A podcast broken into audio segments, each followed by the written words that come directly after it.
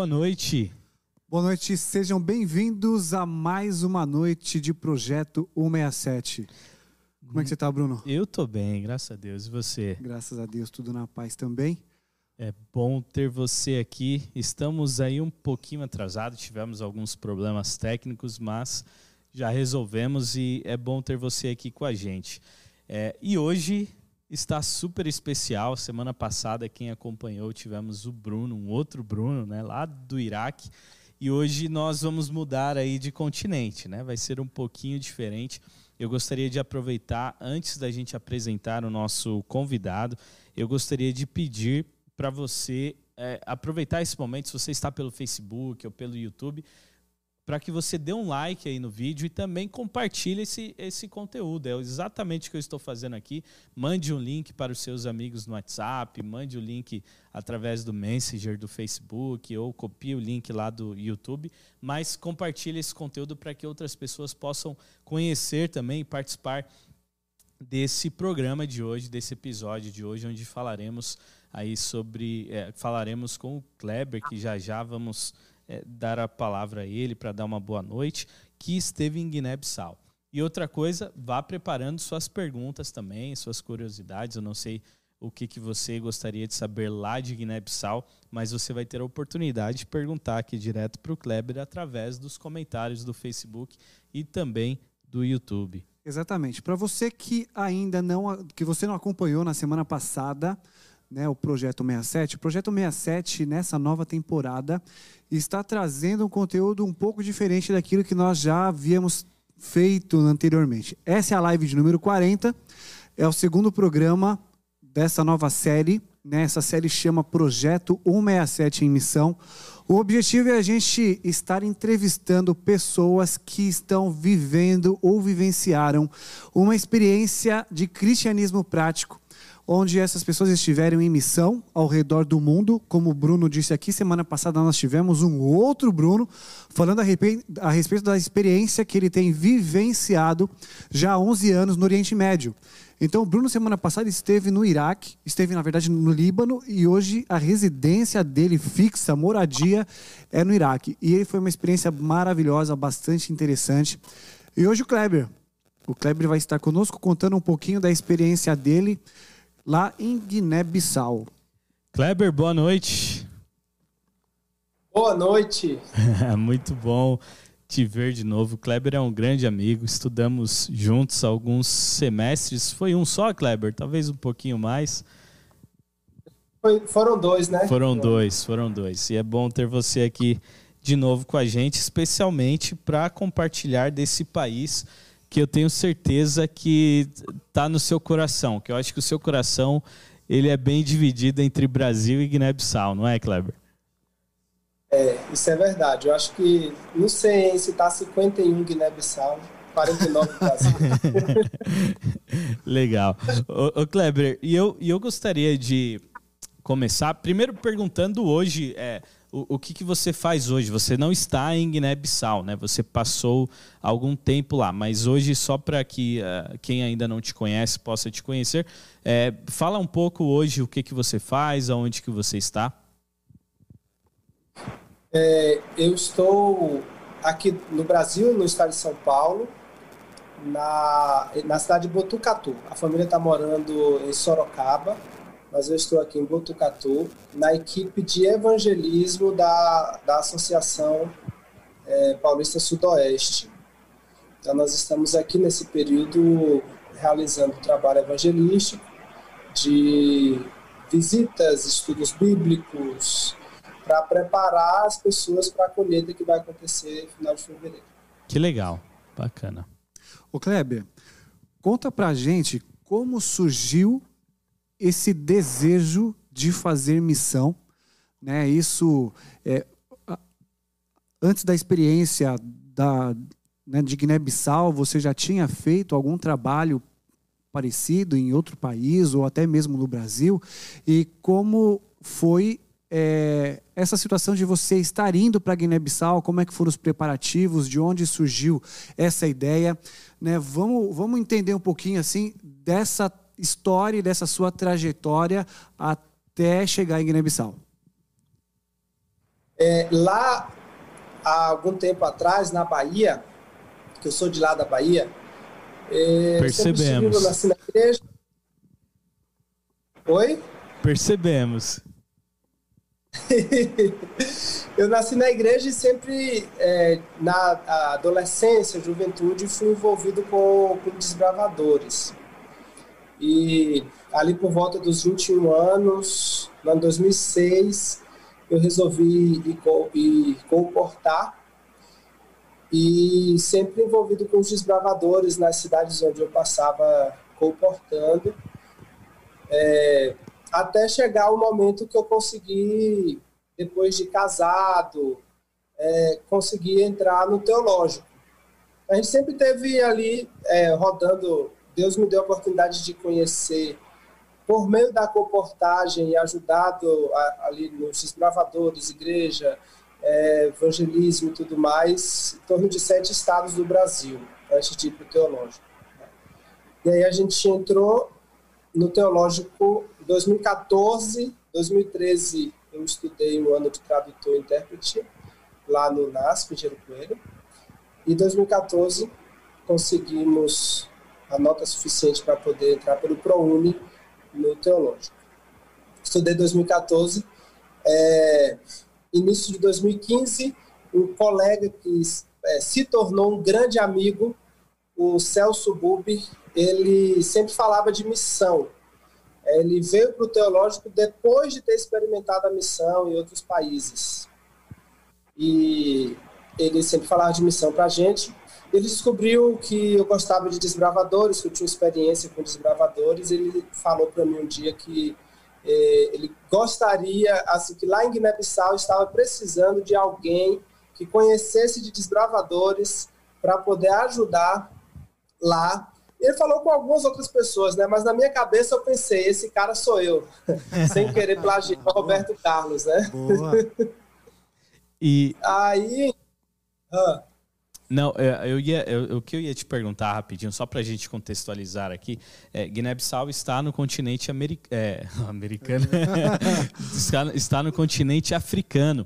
E, e qual foi a sua reação, assim, de quando você ouviu falar essa, sobre essa oportunidade? Eu não sei se talvez você já tinha se imaginado indo para a África é, ou ficando um período a mais. É, e qual foi a, essa reação quando você é, ouviu assim, poxa, ir para a África não, não é uma viagem a curto prazo, né? Já é uma viagem mais a longo prazo. É um projeto aí que é, não envolvia só você, envolvia a esposa, a Tati, na época também. Como foi essa reação? Poxa, é uma oportunidade para ir para a África. Então, é, eu sempre tinha vontade, né? Como alguém que, que nasceu é, adventista, na família adventista, a gente sempre ouvia lá a carta missionária, é, as histórias dos missionários além mar, a história das ofertinhas, né, que vê para construir igreja e fazer colégio, a musiquinha que a gente cantava. Então, gente sempre ouvia sobre isso e, e, e tinha essa vontade de ir, mas eu, sinceramente, eu nunca imaginei é, que seria a minha realidade por questões financeiras. Eu nunca imaginei que seria a minha realidade. E quando eu ouvi essa conversa, que não foi assim um convite direto, eu não sei se, se era a intenção já, eu imagino que, que seria, né? Porque o Celso é uma pessoa muito inteligente, muito vivida, experiente, então ele já analisou, já falou, cara, o perfil bate, então vou sondar. Eu imagino isso depois, né? Mas na hora lá eu não imaginei que seria para mim tudo mas ardeu no meu coração o desejo. Eu senti que Deus estava me chamando, que era para mim. Tanto que, quando eu cheguei em casa naquele dia, eu falei para Tati, para minha esposa, Amor, nós vamos para Guiné-Bissau. Glória. Aí ela, amor, o que, que é isso? É uma pizzaria? É um restaurante? O que, que é isso? E o interessante, não tinha conversado nada com o Celso, com ninguém. Eu falei com ela, né? Aí ela, você é louco, eu não vou para a África, nem aqui, nem na China, você tá maluco? A gente está estudando, a gente está fazendo faculdade. E assim, só para gente, só gente entender, essa no momento que aconteceu essa decisão que você chegou para ela e falou, vocês já, já eram casados, vocês namoravam? Como é que era a vida de vocês? Não, a gente já era casado. Já era casado, a gente ok. Veio, veio para o teológico, pra, veio para Engenheiro Coelho, lá do norte de Minas, ele é do norte de Minas. Então a gente veio para Engenheiro em 2013. É, 2011 que a gente casou, então a gente tinha dois anos de casado. 2014 a gente tinha três. É, início de 2015, né, final de 2014, que foi quando isso aconteceu, ia fazer quatro anos de casados. E aí, ela inicialmente não. não porque foi um, um, um, susto, não houve preparo, né? Eu simplesmente falei para ela. Não há aquela. Mulher não é assim que funciona, né?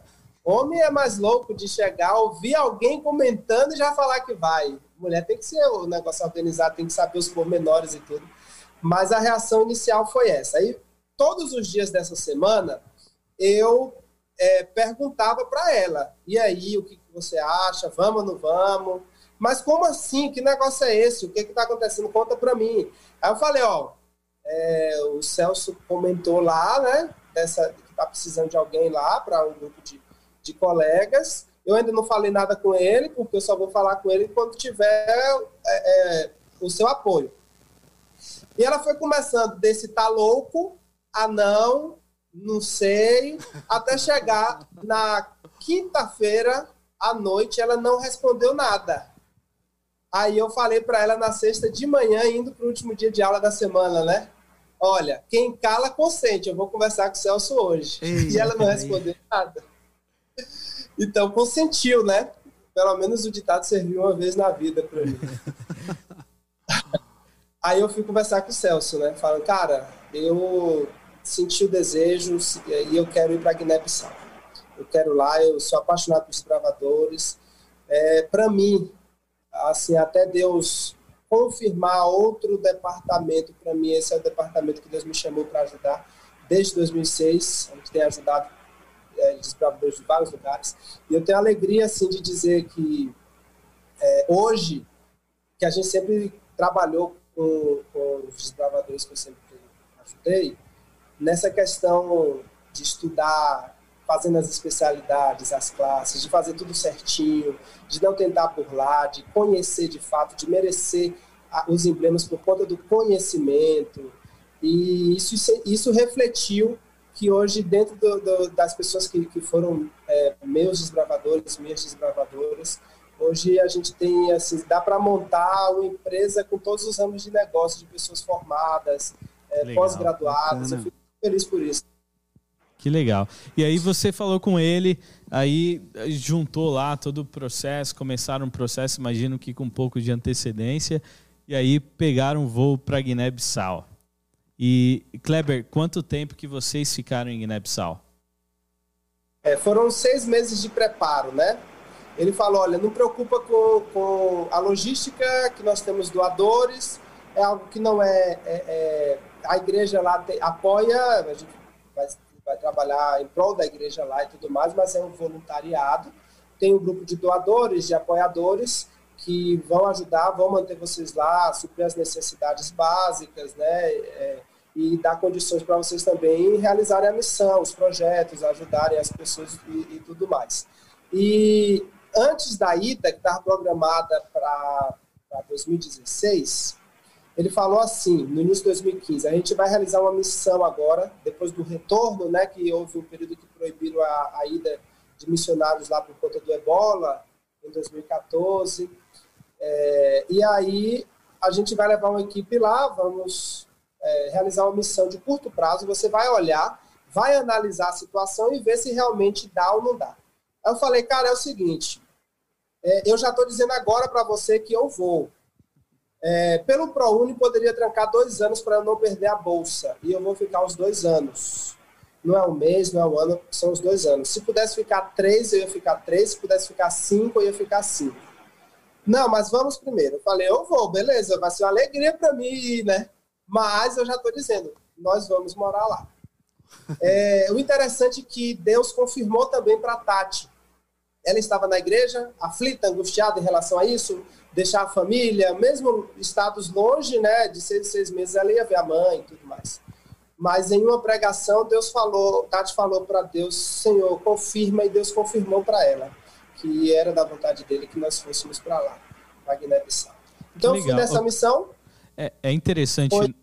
é interessante notar que é, não é uma mudança simples, né? É uma, é uma coisa assim que você vai mudar de país, obviamente é um país mais pobre, menos desenvolvido, é, com mais problemas, mais precário em relação à saúde. E tudo isso tem que ser ali, querendo ou não, você precisa analisar e, e ela, como sendo esposa, também fazer toda essa análise. E, e, e é por isso que é importante ter essa certeza de que é um chamado de Deus mesmo, né? Deus, é, poxa, é essa segurança que dá de pensar assim, ah, então é, Deus já está indo à frente, né? Não é só uma vontade minha, não, é Deus que está me chamando, Deus que estará lá à frente, é Deus que vai cuidar de mim. Então é, é muito importante essa confirmação, né? É, é, olha, é muito importante porque assim, a gente ouve, o pessoal explicou tudo certinho, orientou tudo certinho, né? Era o, o Celso e o, o Ali, eles estavam à frente na época, é, geralmente a tendência é, é exagerar um pouco mais para a gente não ir com expectativas, uhum. para a gente não, não, não, ter decepção, pelo contrário, né, ter, ter um sentimento bom. Nossa, eu achei que era pior, foi um pouquinho melhor. Mas o próprio Cristo fala né, que no mundo a gente teria, teria aflições, perseguir o mestre vai perseguir o servo, o servo não é melhor do que o Senhor. Então não é fácil. Tem que haver essa certeza, porque momentos que a gente passou lá, situações, se não tivesse essa certeza, a gente teria retornado antes do período determinado. Essa certeza é muito importante. Ok, você falou um pouco aí de, de expectativa que o grupo que, os, os seus líderes aí, o pessoal que organizou para você estar lá, eles comentaram alguma coisa sobre expectativa, para que você não tivesse tanta expectativa, mas diz, qual que era a sua expectativa com relação a missão. E assim, você, você foi para lá é, para trabalhar com desbravadores, já, já existia um, um, uma estrutura montada ali para que vocês pudessem trabalhar na missão. Quando você chegou lá no país, o que, que você encontrou, qual que era a estrutura e o que, que você desenvolveu lá? Qual o trabalho que você fez e qual era a sua, a sua expectativa com relação ao trabalho que você iria realizar ali? Ó, tinha, tinha já assim, uma pessoa, as pessoas organizadas na igreja, né? Então eu ia estar, como eu não tinha, eu não era formado, é, estava, eu tinha trancado a faculdade, então eu fui como auxiliar do, do departamental jovem, né? Que pega, pega ali uma gama de, de departamentos, além de distritos, porque lá a realidade é um pouquinho diferente, a necessidade financeira é grande, então no país inteiro tem cinco pastores, tinha cinco pastores, agora tem sete, mas ainda precisa de é, cinco vezes mais essa quantidade né, para suprir. Mas eu fui como auxiliar, mas eu fiquei responsável pelo departamento de gravadores e aventureiros, é, dando aula na escola adventista, e ajudando na capelania, e ajudando também um distrito cuidando de duas igrejas. Então já tinha essa questão dessa expectativa por parte da igreja para receber e utilizar o material humano para somar no trabalho. É, tinha já também a questão de uma pessoa lá que era parceira do, do, das atividades é, do grupo, da ONG, e ele alugou uma casa, ele que recebeu a gente no aeroporto. Os, o Celso e o que levou a gente, eles levaram a gente, então chegamos lá é, juntos. Eu, eu, eu até, na época, eu até brinquei, né? Eles até brincaram, a gente até brincou, que a gente foi como filhos e lá depois de uma semana nós fomos emancipados. Ó, agora vocês já sabem como é que funciona, então por conta própria e eles voltaram. E é interessante, interessante que já tinha essa estrutura. É claro que assim, não é uma estrutura, Sim. porque a situação é diferente, o país é diferente, a, a, a cultura é diferente, mas o mínimo necessário para a gente poder agir e trabalhar tinha. Tinha os doadores que queriam enviar ajuda mensal, casa para morar, é, tinha essa estrutura, carro para poder rodar, tinha essa estrutura básica para a gente poder desenvolver. Assim, o melhor que eles puderam oferecer na realidade do país. E depois que eles emanciparam a gente, no dia, nesse dia da emancipação, à noite, eu falei com o Tati, vamos sair para conhecer um pouco, né, rodar um pouquinho e comer fora. A gente andou 300 metros e foi parado pela polícia. Eita! E lá foi, foi assim, a inauguração do que viria a acontecer durante todos os dois anos de. Aí você, aí você falou assim, moço, senhor, eu posso chamar os meus pais é, para poder resolver? Aí foi. E, e, parou o carro, um cara bêbado bateu atrás do carro nosso. Foi uma loucura aquele e, dia. E, diz, mas, mas por que, que eles. Por que, que a polícia parou vocês? Que vocês foram sair e a polícia parou? Tinha algum motivo? É uma região complicada? O que, que é. O que, que aconteceu? Qual foi a motivação da polícia para vocês? Olha, infelizmente há muita corrupção. Ah, entendi. Então, o estrangeiro o estrangeiro lá é um cifrão, né? É claro que tem as pessoas que não são, mas infelizmente há muita corrupção.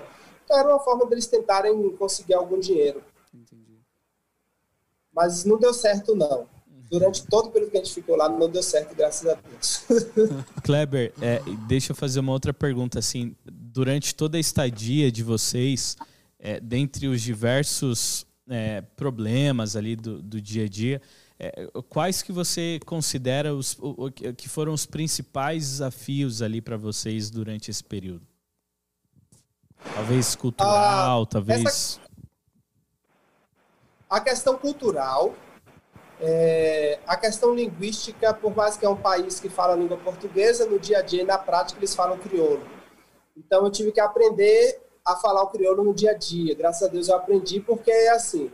É, eu comecei a falar, eu costumava brincar com os irmãos, que assim, no, no, primeiro dia mundial dos gravadores, foi em abril de 2016, eu preguei em crioulo, eu falei, irmãos, eu, estou, vou pregar em criolês. o crioulo misturado com o português, né? Mas eles incentivaram, porque, olha, quando você fala a língua do povo, e aí a gente vê Deus vindo e falando na nossa língua, né? Na nossa cultura, a missão é outra. Então é muito importante aprender a falar a língua local, a língua nativa. Eu levei em torno de seis meses, assim, errando, aprendendo com as crianças, sendo corrigido, no dia a dia, igual a criança aprendendo a falar. Mas foi muito importante, eu senti o diferencial do antes do crioulo e do depois do crioulo. Mas esse foi um desafio. A questão cultural é uma cultura totalmente diferente da nossa. Algumas práticas, por exemplo, nesse esse, essa pessoa que parou, esse policial que parou a gente dessa primeira vez, eu falei, ele queria aprender a minha habilitação, eu falei, você não vai ficar com a minha habilitação nem aqui nem na China. É uma expressão que a gente usa aqui, né? E ele não entendeu, ele falou, como assim? Aqui não é China, aqui é Guiné-Bissau. Muito isso, literal. E soou para ele que era um desacato para ele por eu não estar respeitando o país Guiné-Bissau e talvez comparando o país Guiné-Bissau com a China. Então foi um negócio terrível. E eu vivenci, eu passei por algumas situações culturais assim, bem complicadinhas lá, eu e minha esposa. É porque as palavras, às vezes, o sentido das palavras lá que são parecidas, iguais às nossas, o som é igual, mas o significado é totalmente diferente. É o chamado falso cognato, né, na fonética, é totalmente diferente e às vezes com um sentido até pejorativo. E é assim, é um negócio muito engraçado que depois que a gente ri, a gente chora por ter vivenciado aquilo, né? Também a questão a, minha esposa, ela sentiu, sofreu mais a questão do afastamento da família, estar longe da família. Eu como fui é, é, assim por muito tempo peregrino, então já estava mais acostumado a ficar longe da família, né? Como a gente vai continuar aí o resto da vida, né? Ver só uma vez por ano e olha lá mas também senti um pouco. É, a questão do, de ver, é, eu passei por algumas situações em que eu precisei tirar da financeiramente do nosso para poder ajudar. Então, às vezes, a questão dos recursos, porque infelizmente a gente sabe que precisaríamos de mais apoio para as missões em relação ao mundo todo, né? É, às vezes o ser humano é egoísta e prefere segurar do que ajudar. Interessante que um pensamento que a gente sempre teve aqui no Brasil, eu sempre tive aqui, não eu, mas as pessoas falando, né, que Deus abandonou a África, por isso que o povo todo sofre. Quando eu cheguei lá, eu vi Deus lá mais do que aqui. E aí a gente chega à conclusão, teve até um, algumas pessoas que já foram, já falaram isso mesmo, vou repetir essas pessoas, que a gente que abandonou e não Deus. Então isso é um desafio também é, da a questão financeira, né, para fazer mais. A gente fazia muito, mas não era o suficiente. Precisava fazer mais. Então precisei entender que assim o que Deus permitiu, o que Deus permitiu. Eu sempre pedia para Deus, Senhor, me dá condições para nunca deixar uma pessoa que vem precisando de alguma ajuda de qualquer sentido espiritual, é, financeira, física, que não volte sem ter essa ajuda sanada. Mas foi um desafio. Agora, o que mais, assim, o que mais marcou a gente lá foi a perda de um bebê. A gente não estava pensando em engravidar. O plano era depois de formar, mas aconteceu. A minha esposa ela engravidou e foi ali os 30 dias assim até então piores da nossa vida, porque ela perdeu, né, o aborto espontâneo, mas a gente fica já tinha tempo suficiente para criar expectativas e sonhar, já planejar, e ela veio a perder. Mas mesmo diante dessa dor que a gente sentiu, a gente sentiu um conforto tão grande, porque assim, a gente estava longe da família, que geralmente é a nossa base. Isso agrava mais ainda, né, o fato de estar longe da família, né?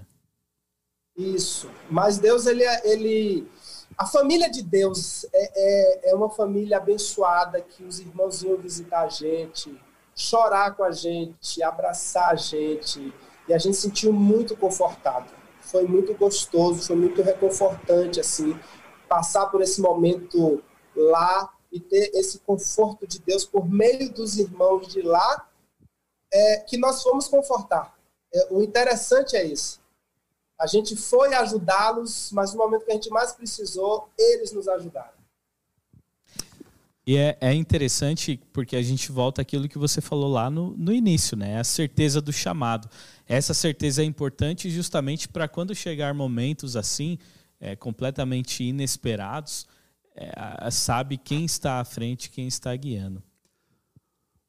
Ô Kleber, falando um pouco aí, tem, tem o pessoal aqui que já começou a movimentação aqui no, no, no no Facebook com perguntas. E eu gostaria de fazer uma pergunta para você que vem da Natália Baldi. E ela pergunta assim: Você entende que o fato de estar em uma missão transcultural. Qual foi a pergunta? Parou na metade. É, vou. A gente repete.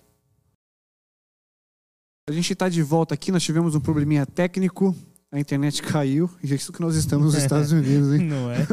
Bruno, Kleber, você tinha problema de internet lá em Guiné-Bissau?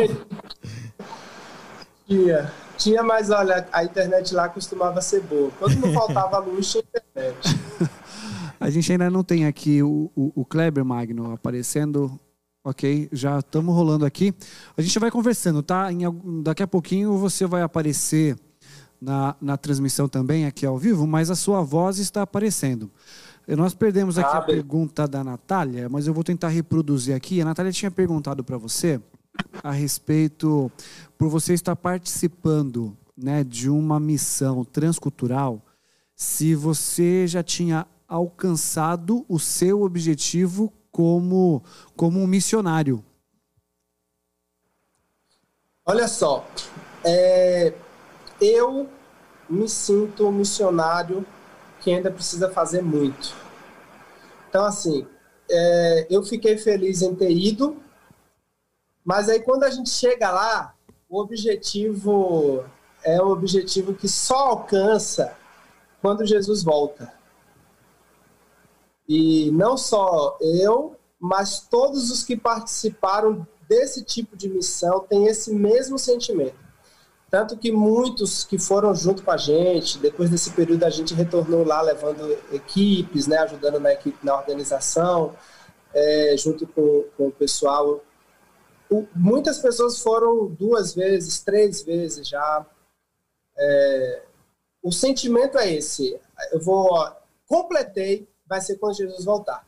Até lá ainda tem muito trabalho. Tanto que eu, quando estava terminando lá o segundo ano, eu queria permanecer lá a todo custo, né? Mesmo independente de se não conseguisse voltar, se perdesse a bolsa e tudo mais. Mas a, a minha esposa falou: não, o plano foi dois anos, a gente vai voltar e vai terminar a faculdade. Uhum. Depois aí é outra história. Porque o sentimento é justamente esse. Nossa, muita coisa para fazer, muita coisa. Mas graças a Deus que é assim, né? Foi feita a pergunta sobre a questão da estrutura do, do, em relação ao trabalho. Os desbravadores, a gente já tinha lá cerca de 13 clubes organizados, resultado do trabalho de outros missionários que já passaram por lá. Principalmente o último que passou foi o pastor Rodrigo Asser, que hoje é departamental de é, jovens do Ministério Jovens da, de uma associação, de uma das duas associações do Mato Grosso. E ele fez um trabalho lá fenomenal e a gente chegou para dar continuidade. Então, ele fundou os clubes desbravadores, não deu tempo de organizar muito. Então, a gente chegou, a gente organizou é, o programa de classes é, regulares, de líder, de especialidades, as regiões, elegemos regionais, é, fizemos as investiduras, mas não deu tempo de dar continuidade. E aí um outro missionário estava lá esse ano, no ano de pandemia, o Yuri, de lá do Mato Grosso também, deu essa continuidade. Então, graças a Deus que Deus vai sempre enviando os missionários para dar continuidade ao trabalho. Mas o sentimento é esse. Eu espero em Deus poder retornar lá para morar pelo menos para cinco anos dessa vez. Eu não vou aceitar menos que isso. E eu imagino que esse, esse sentimento de responsabilidade de fazer algo ele, ao invés de satisfazer, ele vai no sentido contrário de, é, de aumentar mais ainda, de deixar mais insatisfeito, né? de conhecer mais a necessidade que tem, de ver mais a carência que tem é, de mão de obra e isso só aumentando. É, Kleber, a gente falou um pouco dos desafios, mas deixa eu ir para o lado oposto agora. É, no início você citou sobre seu coração aí talvez 51% de Guiné-Bissau. É, o que que o que que fez com que o que que Guiné-Bissau fez com que seu coração se tornasse assim completamente apaixonado por esse país? É aquela máxima, né, que a gente descobre quando vai para a missão. Nós fomos para ajudar, mas na verdade nós fomos os mais ajudados. É, é, é, existe a, a, chamada vida antes e vida depois de missão, onde a gente consegue. Eu sempre, onde eu vou, eu estou com o tambor que a associação lá me deu de presente. Eu estou com as roupas de Guiné-Bissau e onde eu, eu sou convidado para pregar, eu estou pregando de Guiné-Bissau. A primeira pregação em qualquer lugar que eu vou, depois que eu voltei, é sobre Guiné-Bissau.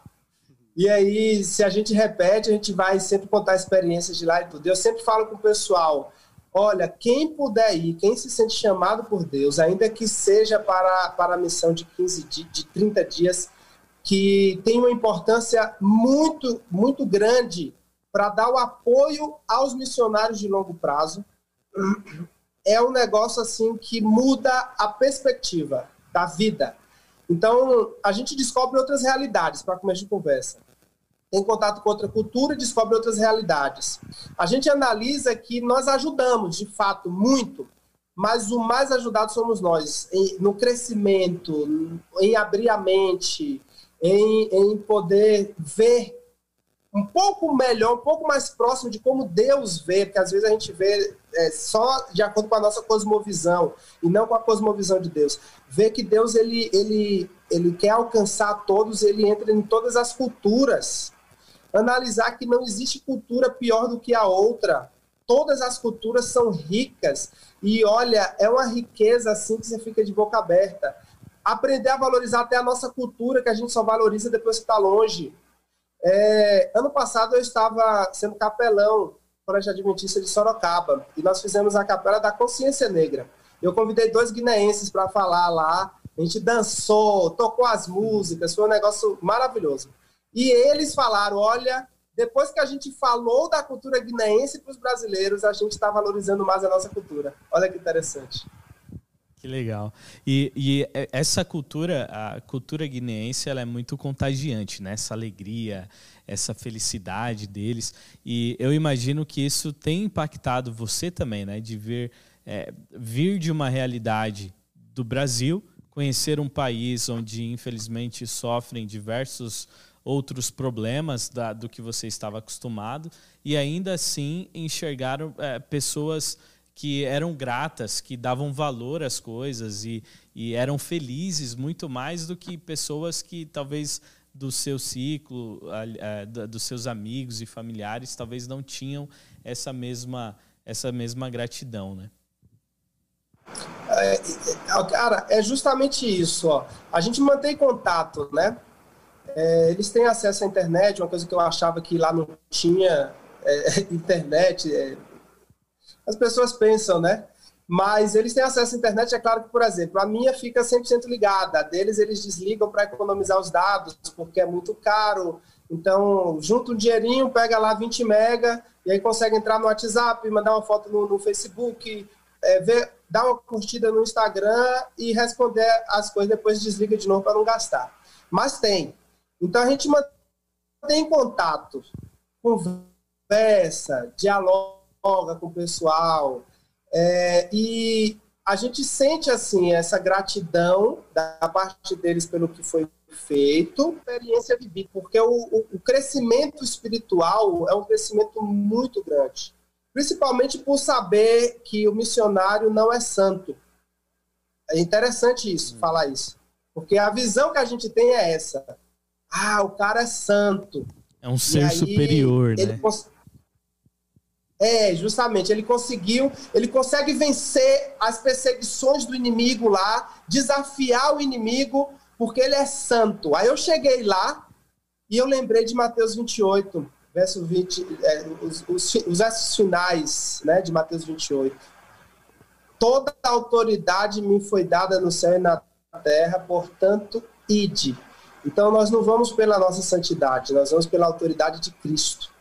É Cristo que nos enviou. E é interessante isso. Eu senti lá a frase, eu não sei quem foi que falou, uma pessoa falou isso aí, não foi eu que inventei, que nós somos uns mendigos que achamos o pão e agora nós estamos indo atrás de outros mendigos para mostrar onde é o pão. Eu senti isso lá na pele. Pela autoridade de Cristo, nós fomos e pregamos e foi um negócio abençoado. Você fala sobre a pregação. Na semana passada a gente estava aqui conversando com o Bruno de Barros.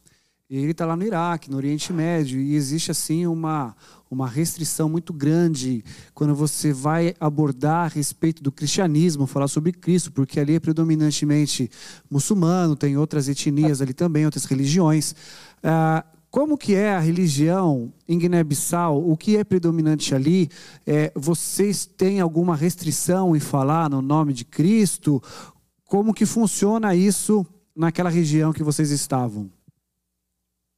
Lá é um lugar peculiar, faz parte da janela 1040 e à primeira vista a gente não entende por que faz parte da janela 1040, né? Não só pela questão da localização, mas porque que está incluído lá.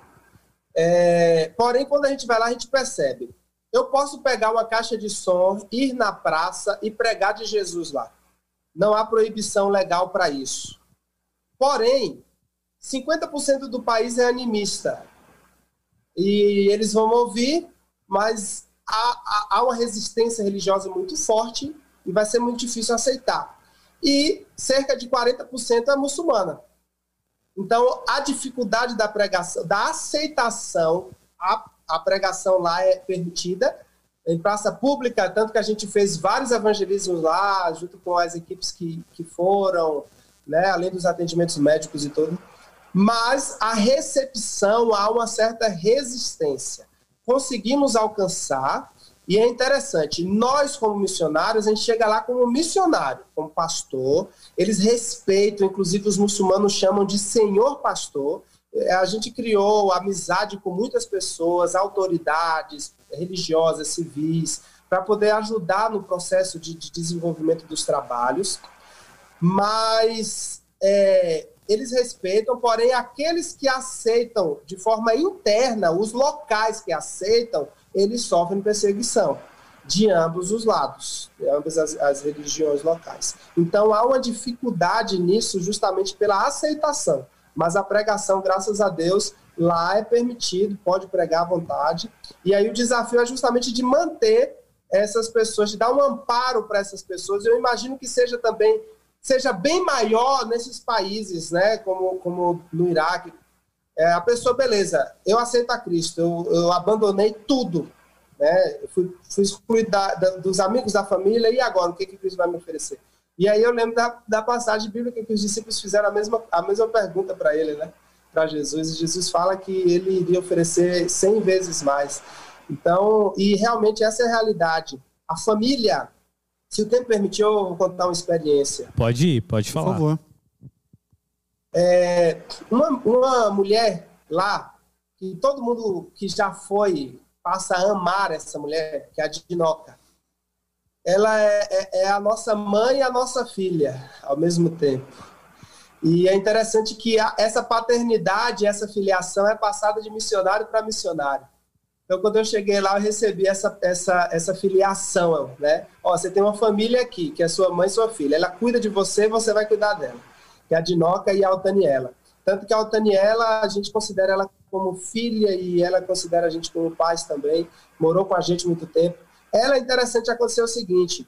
Ela era da igreja e tudo. A avó dela foi a fundadora lá da igreja no, no país, a primeira adventista lá antes mesmo de chegar missionários, ela descobriu na Bíblia as verdades sobre Deus. E o marido dela faleceu e lá não tem muitos direitos para a pessoa que o marido falece, não existe essa questão de pensão por morte, de herança e tudo mais.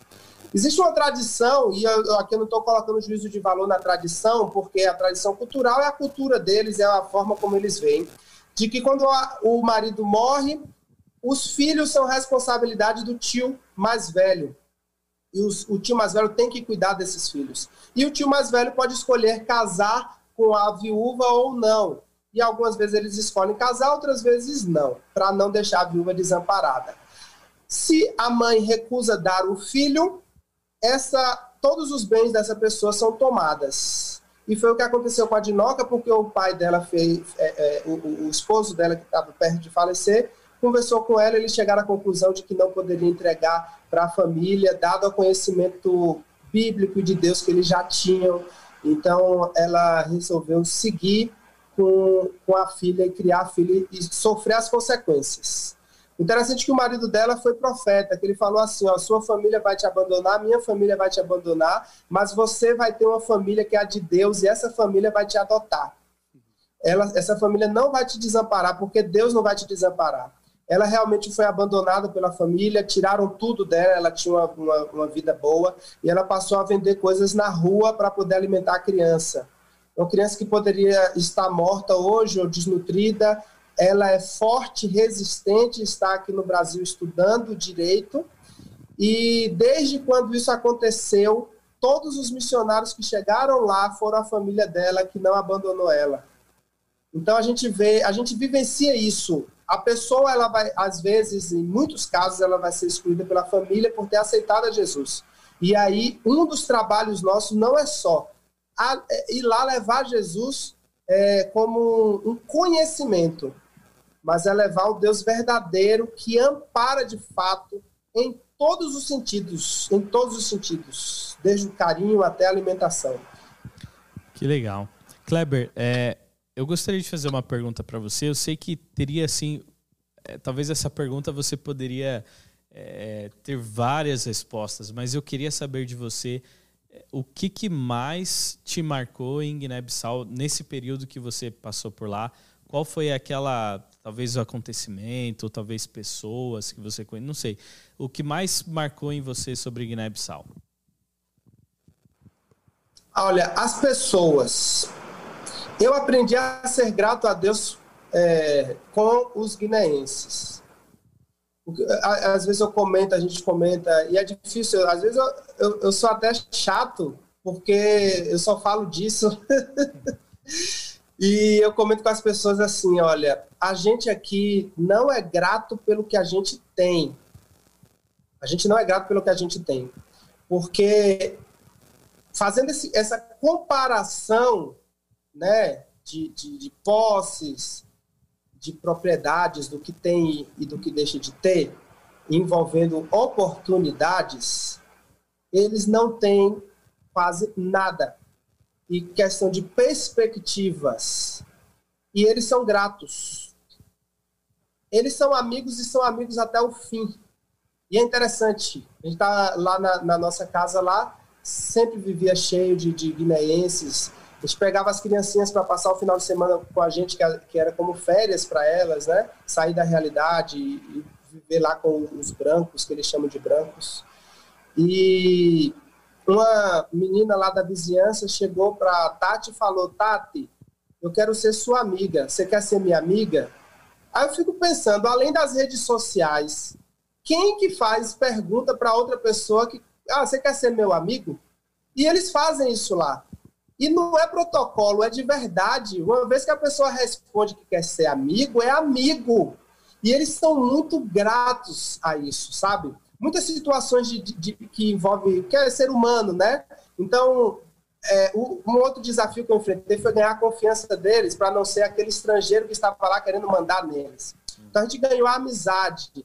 E em muitas situações que houve alguns desentendimentos por questões culturais, de ideologias, de pensamento, de opinião, prevaleceu o respeito por essa gratidão de tudo que a gente foi lá fazer, de tudo que a gente foi ensinar. Então, assim, as pessoas lá, é, às vezes que eu retornei lá, tendo esse privilégio de poder ajudar na organização de missões, né, de grupos missionários, as mulheres que eu costumava ir lá na feira comprar as coisas na mão delas, comprar o tomate na mão de uma, a cenoura na mão de outra, a, a beterraba na mão de outra, para poder ajudar a todas e não ficar uma sem ser ajudada, coisinha simples, né? Eu passava de carro e elas gritavam meu nome. Kleber, Kleber! Para ir lá cumprimentar elas. E comprar também de novo na mão delas, né? Mas elas gravaram meu nome. A gente vai no mesmo mercado mil vezes eles não gravam nem o nome nosso. E elas gravaram o meu nome, o nome da minha esposa, perguntava por elas. Então isso marcou muito, foi o que mais marcou. E é justamente isso, a missão foi justamente essa foram alcançar as pessoas. E foi elas que mais me marcaram. Que bacana.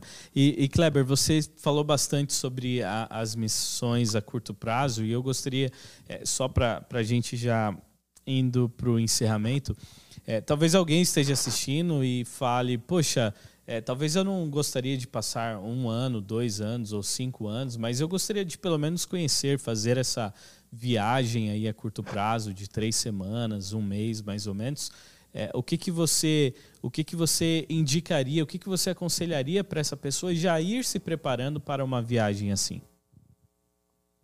Ó, primeiro, entender que é muito importante, é muito importante, pelo seguinte, a, pessoa, a, a missão que já está lá, por meio da igreja, porque os irmãos lá, eles, eles fazem o trabalho missionário, de forma também muito poderosa, e por meio também de missionários que moram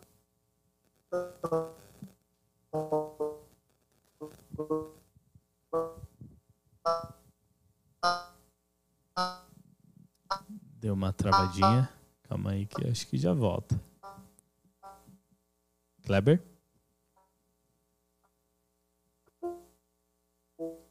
É, a internet dele acho que deu uma. Tem aqui um comentário, enquanto ele está aí restabelecendo.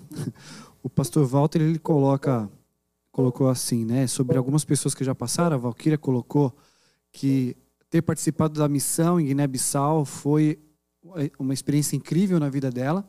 Imagino que você também participou dessa experiência, de muitas outras, deve ter sido bem foi. bacana. E sobre Guiné-Bissau, o pastor coloca aqui, no ensino médio, ele coloca aqui no século XVIII, não brincadeira, no século XX. Estudei com o filho do ministro da Educação de Guiné-Bissau, ele se chamava Bibiano. E nós estudamos juntos processamento de dados no IAE São Paulo, hoje o NASP-SP. Você lembra dessa época do IAE São Paulo, Bruno? Claro, claro. com certeza. Eu nasci uns cinco anos depois. O Kleber voltou ainda não? Não, né? Ok. Ok. Acredito que vamos deixar aí a mensagem de, de, de tchau aí de, pro Kleber para uma outra.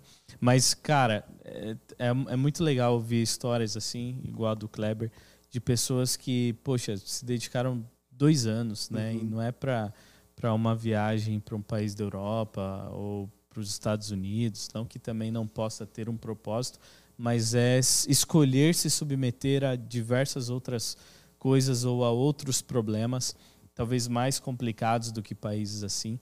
Então é bem legal de, de conhecer e, essas histórias. E você vê que são coisas que acontecem porque é, talvez ele já tivesse o desejo no coração de estar Sim. fazendo missão, né? Estava ali estudando, via, talvez por exemplo de outras pessoas que já participaram e, e, uhum. e tem, mas já, é uma, já era uma pessoa, já estava casado, já tinha assim, porque quando você é sozinho, é diferente. É diferente. Quando você constitui a família ali, você tem que uhum. pensar duas ou três vezes, até dez, para poder fazer algo nesse sentido.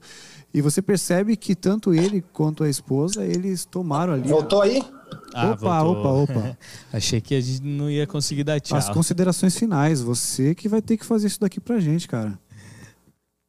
Calma aí que a imagem dele já vai aparecer. Aí, Kleber, nós, nós já passamos aí um pouquinho do tempo, a conversa está muito boa, mas eu sei que no Brasil aí já está tarde para você e amanhã eu sei que é corrida aí nesse evangelismo, né? Então, é, eu gostaria, a gente gostaria de ouvir aí as suas considerações finais. Você estava falando sobre uh, os conselhos que você daria para quem quer participar, quem quer conhecer Guiné-Bissau e essa realidade. Isso. Então, assim, ó, é, eu estava lá e toda a comunidade ao meu redor é, estava na expectativa da, do atendimento médico.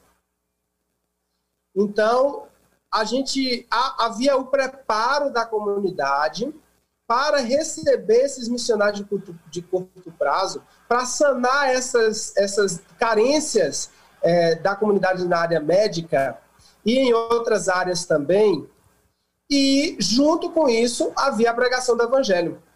Então, fortalece, né? nós fomos a primeira equipe e única, pelo que eu conheço, é, a nossa ONG, a levar atendimento odontológico gratuito no país. Existem outras organizações lá que levam dentistas é, da Europa, mas paga. São, é pago. O nosso é, é o único que é gratuito e também oftalmológico. A gente levou uma equipe lá é, em 2019, 2018. O Kleber, deixa eu só abrir que um... fez oftalmológico. Deixa eu só abrir um Oi? parênteses. Você falou de dentista. O Ivori está nos assistindo. Foi um dos dentistas que já passaram por Guiné-Bissau algumas vezes, que já arrancou muito dente em Guiné-Bissau. Um abraço para o Ivori.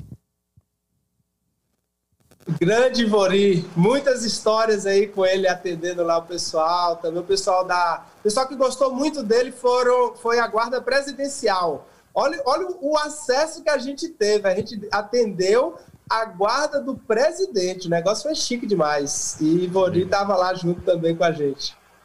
Então assim, para o pessoal que pensa aí, primeiro, é muito importante esse trabalho faz toda a diferença, principalmente para eles que já estão lá, tanto estrangeiro quanto nacional.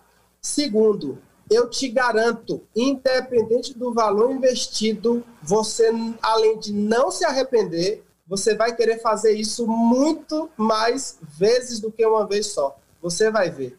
E, e por fim, é, é, não espera o chamado de Deus você vai ter a confirmação. Deus já te chamou. Quando Jesus falou lá em Mateus 28, ir por todo mundo pregar o evangelho. Esse já foi o chamado. Após aceitar esse chamado, ele vai te confirmar só o lugar. Se vai ser Brasil, ele vai confirmar o lugar, mas não espera o chamado que ele já fez. Legal. Bacana. Kleber, muito bom bater esse papo com você, ouvir mais um pouco aí de Guiné-Bissau é, conhecer as suas histórias. É, de novo, é de se admirar bastante pessoas que, assim como você, se dedicam a determinado período ali da sua vida para é, viver sobre outras condições, talvez algumas até um pouco mais ruins, mas com o propósito de levar a mensagem.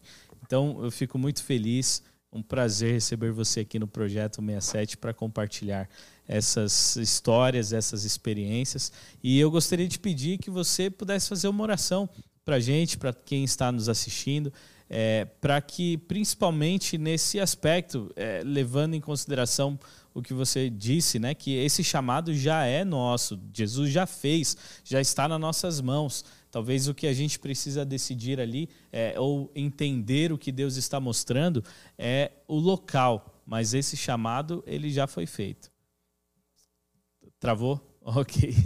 O Kleber travou então. Então acho que a gente pode fazer a gente ora, aqui. A gente ora por ele. tá bom, vamos fazer uma oração então.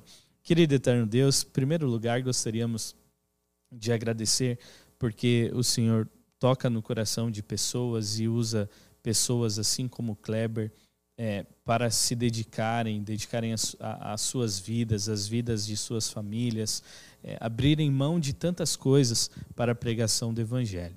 Pedimos uma bênção especial sobre essas pessoas que estão ao redor do mundo, em tantos diferentes lugares, é, passando por tantos diferentes problemas para cumprir um chamado que o Senhor fez a todos nós.